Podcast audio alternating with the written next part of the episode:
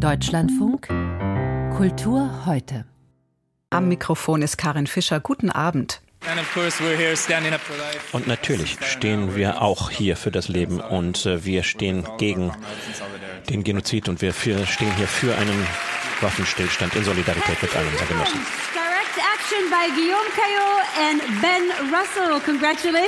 Das war ein veritabler Clash of Cultures bei der Berlinale Preisverleihung am Samstagabend. Glückwünsche für Preisträger Ben Russell, der gerade den Genozid in Gaza verurteilt hatte. Das Publikum applaudiert.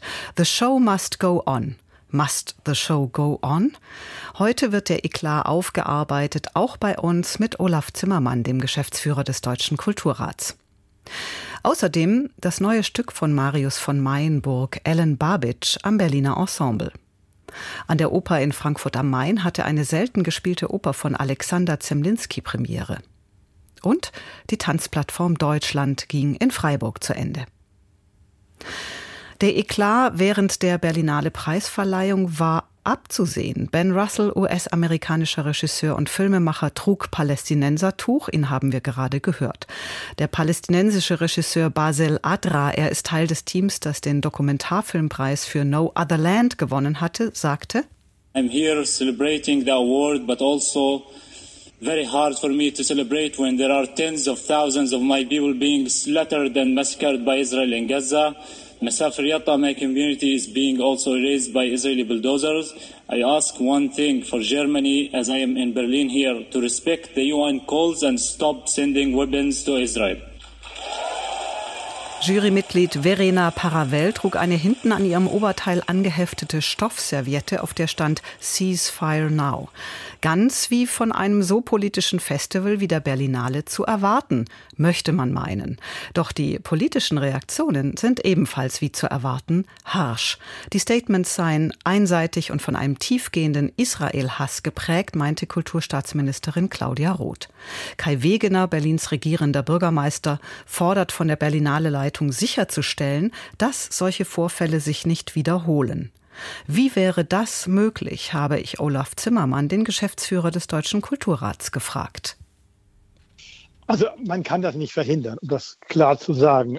Die Künstlerinnen und Künstler bei diesem Festival, aber bei vielen anderen, bei Großausstellungen und Ähnlichen haben eine Meinung. Die Meinung können sie auch äußern. Aber um das auch klar deutlich zu machen, sobald ich mich auf ein politisches Parkett bewege, muss ich auch damit leben, dass es Gegenpositionen gibt und dass die auch hart und klar formuliert wurden. Weil jetzt auch bei der Berlinale ist die Kritik oder die Hauptkritik ja nicht die, was man gesagt hat und dass man gesagt hat, man möchte Frieden haben, es sollen keine Waffen mehr geliefert werden, sondern die Kritik, und die finde ich auch berechtigt, kommt daher, dass man nicht gesagt hat, wer diesen Konflikt letztendlich ausgelöst hat, dass es ein Angriff der Hamas auf Israel gewesen ist. Und deswegen, wenn ich Politik mache, auch als Künstlerin, als Künstler, dann kommt es auch darauf an, was ich nicht sage und nicht nur auf das, was ich sage.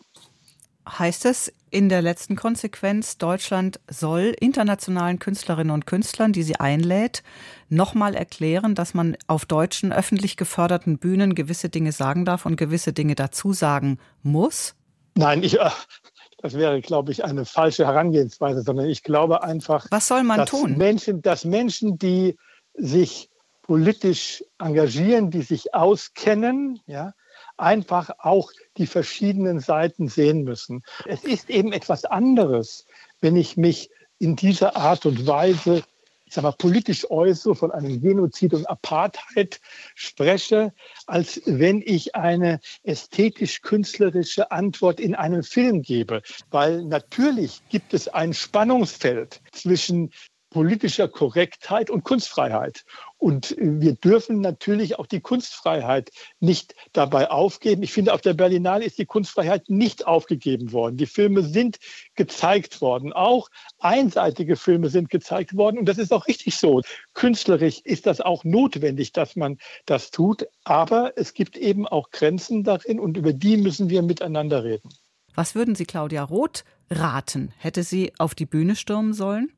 Ich glaube, es wäre richtig, wichtig und notwendig gewesen, selbst noch einmal auf die Bühne zu gehen. Ich glaube, das wäre auch möglich gewesen und ich glaube, das hätte zu einer enormen Entspannung jetzt beigetragen. Ich glaube, wir müssen uns ja erst einmal darüber Gedanken machen, was ist denn Antisemitismus überhaupt? Ja, und äh, wir haben im Deutschen Kulturrat deshalb gesagt, wir schließen uns der IRAT-Definition an. Das ist eine international abgestimmte Definition, wo man auch mal klar beschreibt, was ist denn Antisemitismus und wo man auch mal Beispiele gibt, dass eben zum Beispiel Israelfeindlichkeit eben auch unter bestimmten Umständen antisemitisch sein kann. Die einen sagen, ja, ich kritisiere doch nur Israel und ich sage doch nur, das Recht des palästinensischen Volkes muss quasi dargestellt werden, vergessen aber, dass es um die Existenz von Israel geht. Und wenn ich die Existenz von Israel in Frage stelle, dann ist das antisemitisch. Herr Zimmermann, wir haben es mit einem internationalen Festival mit über 300 Filmen zu tun, mhm. mit ganz vielen Filmteams, die ausgezeichnet werden. Was soll eine Berlinale Leitung in dieser Hinsicht vorab präventiv tun? Also ich glaube, man muss vorher über diese Fragen miteinander sprechen. Man hat auch jetzt während der Berlinale ja gesehen, dass ja auch Diskussionen entstanden sind. Man muss darauf reagieren. Wir haben das bei der Dokumente erlebt. Wir haben es jetzt wieder bei der Berlinale erlebt. Der Kulturbereich schafft es nicht, dann die notwendigen Diskussionen auch schon vor Ort zu führen, damit man also auch so eine Art von Diskussionskultur entwickeln kann. Ein Kollege von Ihnen vom Tagesspiegel hat ja die Frage gestellt, versagt die Kultur eigentlich als seriöser Ort des Dialoges? Ich glaube nicht, dass wir in diesem Bereich versagen, aber wir müssen noch mehr diskutieren, wir müssen noch mehr untereinander auch für Klarheit sorgen. Und was mir noch mal ganz wichtig ist, wir müssen eben auch sehen, dass der Kulturbereich sehr heterogen, sehr unterschiedlich ist. Und das muss bitte auch in der Öffentlichkeit mal deutlicher wahrgenommen werden, nämlich die Vielstimmigkeit auch des Kulturbereiches. Olaf Zimmermann, der Geschäftsführer des Deutschen Kulturrats, zu den politischen Statements von Filmemachern bei der Berlinale Preisverleihung. Der Autor und Regisseur Marius von Mayenburg ist seit 2009 ganz eng mit der Berliner Schaubühne verbandelt. Hier hatten mehr als ein Dutzend, seiner Stücke Uraufführung. Von Mayenburg ist im Grunde ein Chronist der Gesellschaft. Seine psychologischen Kammerspiele loten die Untiefen von echten Menschen aus und zum Teil sehr deutsche Themen. Zum ersten Mal kommt jetzt ein Stück von ihm am Berliner Ensemble zur Uraufführung, das mit dem Schlagwort Machtmissbrauch nur unzulänglich beschrieben wäre. Barbara Behrendt hat es für uns gesehen. Es ist wie im wirklichen Leben. Umso weniger man weiß, umso eindeutiger wirkt die Sachlage. Zu Beginn ist völlig klar, dieser Schuldirektor, der sich bei der Lehrerin Astrid und ihrer Partnerin Clara auf ein Glas Wein eingeladen hat, der geht gar nicht. Kann ich dir den Mantel geben? Klar. Ich habe überhaupt keinen Körpergeruch. Bitte? Nein, es ist wirklich ganz eigenartig. Nicht nur an den Füßen, mein ganzer Körper. Wirklich? Ich nehme dich mal ein Deo. Kannst du ja machen. Nein, vielen Dank. Dieser Wolfram will nicht nur, dass Astrid an seinen nassen Achseln schnuppert, er schnüffelt auch in ihrer Wohnung herum und stellt hohe Qualitätsansprüche an ihren Wein, den er dann wie Wasser hinunterstürzt. Die Sympathien des Publikums liegen also eindeutig bei Astrid und nicht beim weißhaarigen, selbstzentrierten Mann, der am längeren Hebel sitzt. Wir mögen Astrid, obwohl sie mit ihrer einstigen Schülerin zusammenlebt, was an der Schule besser niemand erfahren soll bis Wolfram Astrid dann mit den Vorwürfen der Schülerin Ellen Babic konfrontiert, der Titelfigur, die, das ist der Kniff, nie auftritt. Es geht um einen Vorfall auf der Klassenfahrt nach Trier. Wenn ein Mädchen krank wird, sich mehrfach übergibt, das, das würdest du nicht mitkriegen? So. Ja, wenn du das meinst, ein Kind hat sich übergeben. Ja, es kann sein, dass das Ellen gewesen ist. Warum hat Ellen sich übergeben? Äh, keine Ahnung, was Falsches gegessen? Doch das Mädchen, an das sich Astrid eben noch kaum erinnert haben will, hat sich nach einem Besäufnis übergeben und, das gibt Astrid später zu, im Zimmer ihrer Lehrerin übernachtet. Was in dieser Nacht tatsächlich geschehen ist, dabei steht bald Aussage gegen Aussage. Wolfram findet schnell heraus, dass Clara ebenfalls Astrids Schülerin war und sie sich ausgerechnet bei der Klassenfahrt nach Trier näher gekommen sind. Bald stehen nicht nur für Clara, sehr flirty und naiv gespielt von Lilly Eppli, alle Gewissheiten in Frage. Denn der Autor Marius von Meinburg hat das Publikum dazu verleitet, bei einer Frau eine Beziehung zu tolerieren, die bei einem Mann sofort als missbräuchlich erkannt worden wäre. Doch gerade als die Sympathien kippen und der Machtmissbrauch auf Astrid zeigt, nimmt der Plot eine neue Wendung. Was läuft da eigentlich zwischen Wolfram und Astrid? Meinst du, ich habe das genossen, wie du mich rumgeschoben hast die ganzen Jahre? Rumgeschoben? Aus deiner sogenannten Schusslinie. Wer sagt denn, dass da überhaupt geschossen wurde? Ja gut, ja, ist gut jetzt. Der Einzige, der immer die Waffe im Anschlag hatte, warst doch du. Ja, nee, nee. Was in diesem Netz aus Vorwürfen, Machtspielen und Abhängigkeiten tatsächlich wahr ist und was Gerücht, Vorurteil, Homophobie und Rassismus, das setzt sich mit jedem Plot-Twist neu zusammen. Wie Bettina Hoppe und Thilo Nest die Abgründe ihrer beiden GegenspielerInnen erforschen, das ist elektrisierend. Nach Jahren hat Mayenburg endlich einmal wieder ein Kammerspiel vorgelegt, das vielschichtige Figuren entwirft und in ungeheuer schnellen, lebensechten Dialogen Spannung erzeugt wie im Krimi. Ein Glück, dass er es nicht wieder selbst inszeniert und dabei ins Groteske übersteigert hat. In Oliver Reses zurückgenommener Regie darf das Ensemble gekonnt psychologischen Realismus spielen und sich auf einem Wohnzimmerquadrat dicht umkreisen. Diese kleine schwarze Spielfläche ist ein wenig tiefer gelegen, als hätte sich der Boden unter den Figuren bereits aufgetan. Wie Jasmina Reza, die Kultautorin furioser Beziehungskomödien und Tragödien, leuchtet Meinburg elegant das aus, was darunter liegt. Man darf nur nicht dem Trugschluss aufsitzen, den das Stück leider auch nahelegt, dass Missbrauch im Auge des Betrachtenden liegt. Das ist falsch. Er kommt nur nicht immer ausschließlich dort vor, wo wir ihn erwarten.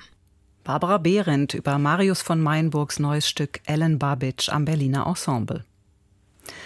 Sigmund Freuds Psychoanalyse, seine Traumforschung und das, was er über das Unbewusste veröffentlicht hat, elektrisierte um die Zeit der Jahrhundertwende die Welt, auch die Welt der Literatur oder der Musik. Auch der Traumgörge, eine äußerst selten gespielte Oper von Alexander Zemlinski, verarbeitet Ängste und Schicksalsschläge. Der Komponist kannte das Thema Ausgrenzung sehr gut. Gustav Mahler, damals Hofoperndirektor in Wien und Auftraggeber des Werks, war ein prominentes Opfer antisemitischer Ausschreitungen. Nach seiner Entlassung 1907 wurde die Zemlinski-Premiere umstandslos gestrichen. Trotzdem ist der Traum Görge eine große Märchenoper. Frage an unseren Musikkritiker Uwe Friedrich. Was kann an der Handlung um den Traumtänzer denn heute noch interessieren? Vor allen Dingen ist es ein Plädoyer für die Fantasie und für das Träumen. Im Epilog wird dann auch so eine Synthese hergestellt. Der Traumgörge macht eine Entwicklung durch, wird schließlich zum Unternehmer. Er übernimmt eine Mühle, ist da erfolgreich, lebt aber oder, oder flüchtet sich immer wieder in die, auch in die Märchenwelt. Er hat seine Liebe gefunden. Es fängt an mit ihm als Außenseiter in dieser Dorfgesellschaft und es gibt so einen Bully, der männlich, chauvinistisch, auftrumpfend ihn vor versammelter Mannschaft fertig macht. Das ist noch am ehesten, was heute deutlich sichtbar ist in diesem Stück. Also viele Themen. Welche davon hat der Regisseur Tillmann Köhler denn auf die Bühne gebracht? Wie hat er das getan? Vor allen Dingen legt er Wert auf diese ganze surreale Welt der Jahrhundertwende, Literatur, Kunst, Musik, Malerei um eben 1900. Er hat sich dafür von Caroli Ries ein eigentlich ganz simples Bühnenbild bauen lassen. Ein Fichtenholzkasten. Hinten sind so expressionistisch aufgesteilte sieben Öffnungen.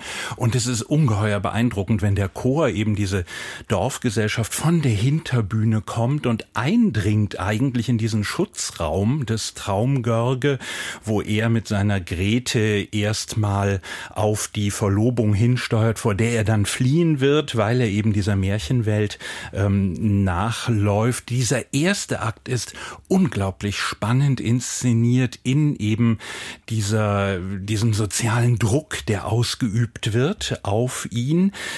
Danach, nach der Pause verliert Tillmann Köhler das leider etwas aus dem Blick. Es wird dann ein bisschen brav und schön bebildert. Die Handlung ist nachvollziehbar, aber im Prolog, ich sagte gerade, Görge wird zum Unternehmer. Ähm, da könnte man auch noch so eine, ähm, eine, eine Schicht von Gesellschaftskritik einziehen. Das hat Tillmann Köhler mhm. leider, muss ich sagen, nicht interessiert. Lassen Sie uns über die Musik sprechen. Die Gesangsanforderungen in spätromantischen Opern sind immens. Die Partien gelten oft tatsächlich als unsingbar. Die Frankfurter Oper hat da aber einen Ruf zu verteidigen. Ja, und den verteidigt sie auch diesmal wieder glanzvoll. Görge, das ist AJ Glückert.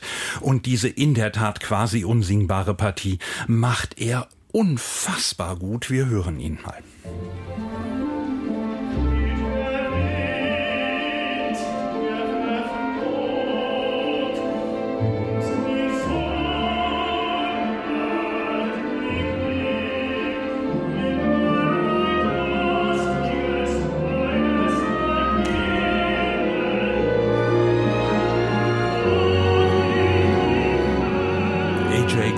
Der diese ganzen Aufschwünge auch wirklich auskosten kann, scheinbar mühelos, wunderbar, auch wie er diesen Außenseiter spielt.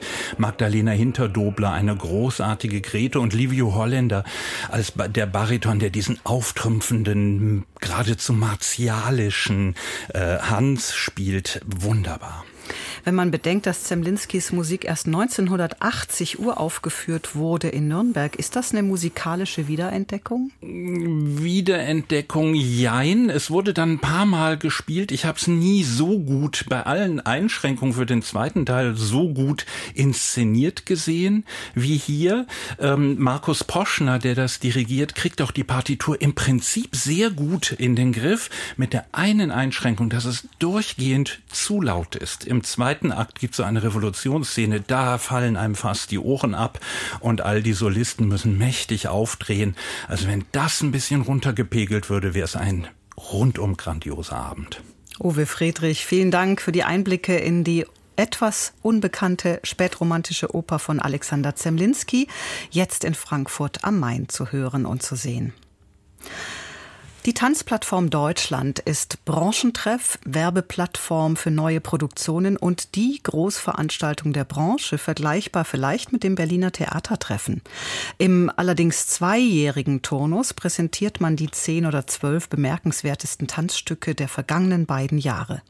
Seit 1994 gibt es diese Tanzplattform an wechselnden Orten.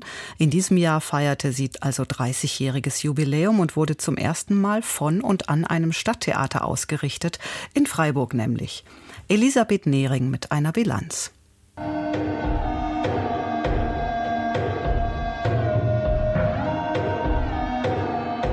Ja, es wird körperlich. Da ist die zugleich zurückhaltende und überbordende Sinnlichkeit des Duetts Lange, in dem zwei junge Tänzerinnen sich vor oder besser füreinander spreizen und winden, lasziv und langsam Hüften und Schultern kreisen und irgendwann Speichel von einem Mund in den anderen fließen lassen. Auch die fünf TänzerInnen in der Performance Wetland genießen sich und ihre nur wenig bekleideten Körper auf einer Bühne, die durch den einsetzenden Sprühregen immer nasser wird, sodass am Ende alle lustvoll und strahlend durch das knöchelhohe Wasser glitschen, gleiten und schlittern.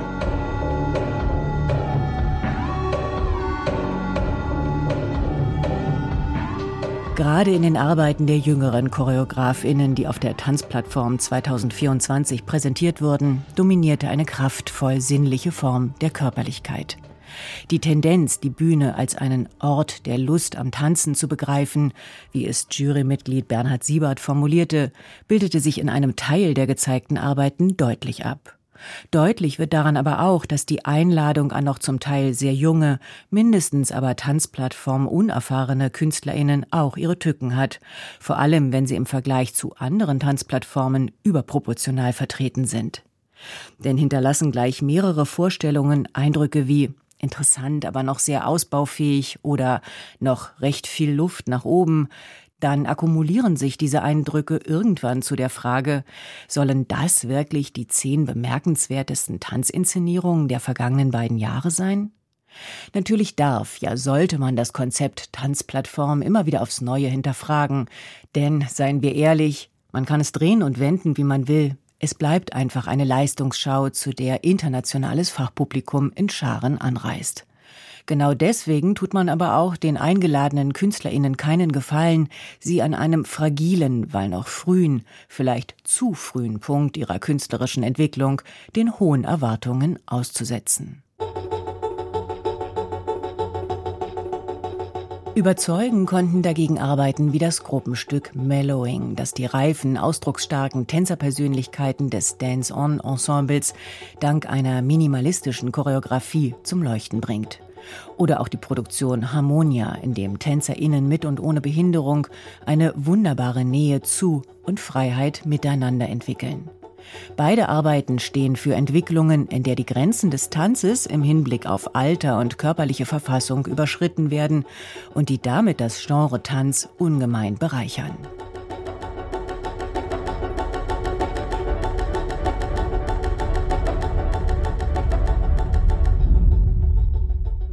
Begeistern konnte auch die Dresdnerin Anna Till, die mit Schwanensee in Sneakers ein witziges, unterhaltsames und kluges Stück über die Geschichte des Tanzes gemacht hat, und zwar für junges Publikum. Ein Trend, von dem man sich wünscht, er möge von der Förderpolitik als die wichtige Entwicklung wahrgenommen werden, die sie ist. Die ZuschauerInnen von morgen an den Tanz von heute heranzuführen, kann der Kunst und dem Publikum nur zugutekommen. Verschiedene Trends und Tendenzen der letzten Jahre bildeten sich im Programm der Tanzplattform also deutlich ab. Nur eines fehlte. Ein Einblick in die regionale Tanzszene Baden-Württembergs. Wenn sich schon einmal das internationale Fachpublikum in Freiburg versammelt, wäre es gut gewesen, den Gästen mehr Einblicke, Besuche und Begegnungen zu ermöglichen. Denn Freiburg steht zwar nicht gerade im Zentrum der Aufmerksamkeit, ist aber eine Stadt mit einer starken lokalen und lang gewachsenen Tanzcommunity. Think Global, Act Local, das sollte auch für die zeitgenössische Tanzszene gelten. Elisabeth Nehring mit einer Bilanz der Tanzplattform Deutschland. Und jetzt noch die Kulturmeldungen von Antje Allroggen. Jakob Rothschild war nicht nur Banker, Philanthrop und das Oberhaupt des britischen Zweigs der Rothschild-Familie, er war auch ein hoch anerkannter Mäzen der Kunst. Nun ist er im Alter von 87 Jahren gestorben. Das gab seine Familie heute bekannt. Nach Schule und Studium in Eton und Oxford war Rothschild zunächst im Bankengeschäft tätig. Morgan Stanley, die Familienbank, was man als Mitglied einer Bankiersfamilie ebenso macht. Später dann der Einstieg ins Investmentgeschäft. Im Bereich der Kunst fungierte Rothschild unter anderem als Vorsitzender des Kur Kuratoriums der National Gallery des National Heritage Memorial Fund. Darüber hinaus lag ihm die Restaurierung des Familienschlosses in Buckinghamshire am Herzen, die er finanziell großzügig unterstützte. Rothschild war auch Mitgründer einer Vereinigung zur Förderung der Ausgrabungen und Erhaltung der antiken Ruinenstadt Butrint im heutigen Albanien. Das Deutsche Zentrum Kulturgutverluste hat eine Untersuchung zu Kultur- und Sammlungsgut aus Namibia veröffentlicht. Darin sind knapp 19.000 Objekte aus dem deutschsprachigen Raum aus gut 40 Museen und Universitäten zusammengetragen worden. Die erfassten Objekte sind zum Großteil infolge der Kolonisierung Namibias durch das Deutsche Reich in die Kultur- und Wissenschaftseinrichtungen gekommen und werden dort in den meisten Fällen bis heute aufbewahrt. Die Publikation soll den Angaben zufolge europäischen und namibischen Provenienzforschern als Arbeitshilfe dienen und die Vernetzung zwischen europäischen Institutionen und namibischen Experten fördern. Nicht zuletzt soll sie die Debatte über die Restitution von namibischem Kulturgut unterstützen. Das lang geplante Freiheits- und Einheitsdenkmal zur Erinnerung an die friedliche Revolution von 1989 startet im Juni in Leipzig in eine neue Phase. Dann soll der internationale künstlerische Wettbewerb zur Gestaltung des Denkmals starten. Wie die Stiftung Friedliche Revolution heute mitteilte, soll im kommenden Jahr mit dem Bau des Siegerentwurfs begonnen werden. Der Bundestag hatte 2008 und 2017 Beschlüsse zum Freiheits- und Einheitsdenkmal in Leipzig verabschiedet. Im Oktober 2017 beauftragte der Leipziger Stadtrat die Stiftung Friedliche Revolution mit einem Entwicklungsprozess für das Denkmal. Danke, Antje Allrocken. Und das war Kultur heute. Nach den Nachrichten hören Sie in den Informationen am Abend Aktuelles zur Lage im Nahostkonflikt und Kanzler Scholz meldet sich zur Berlinale zu Wort. Hier am Mikrofon war Karin Fischer. Ich wünsche einen guten Abend.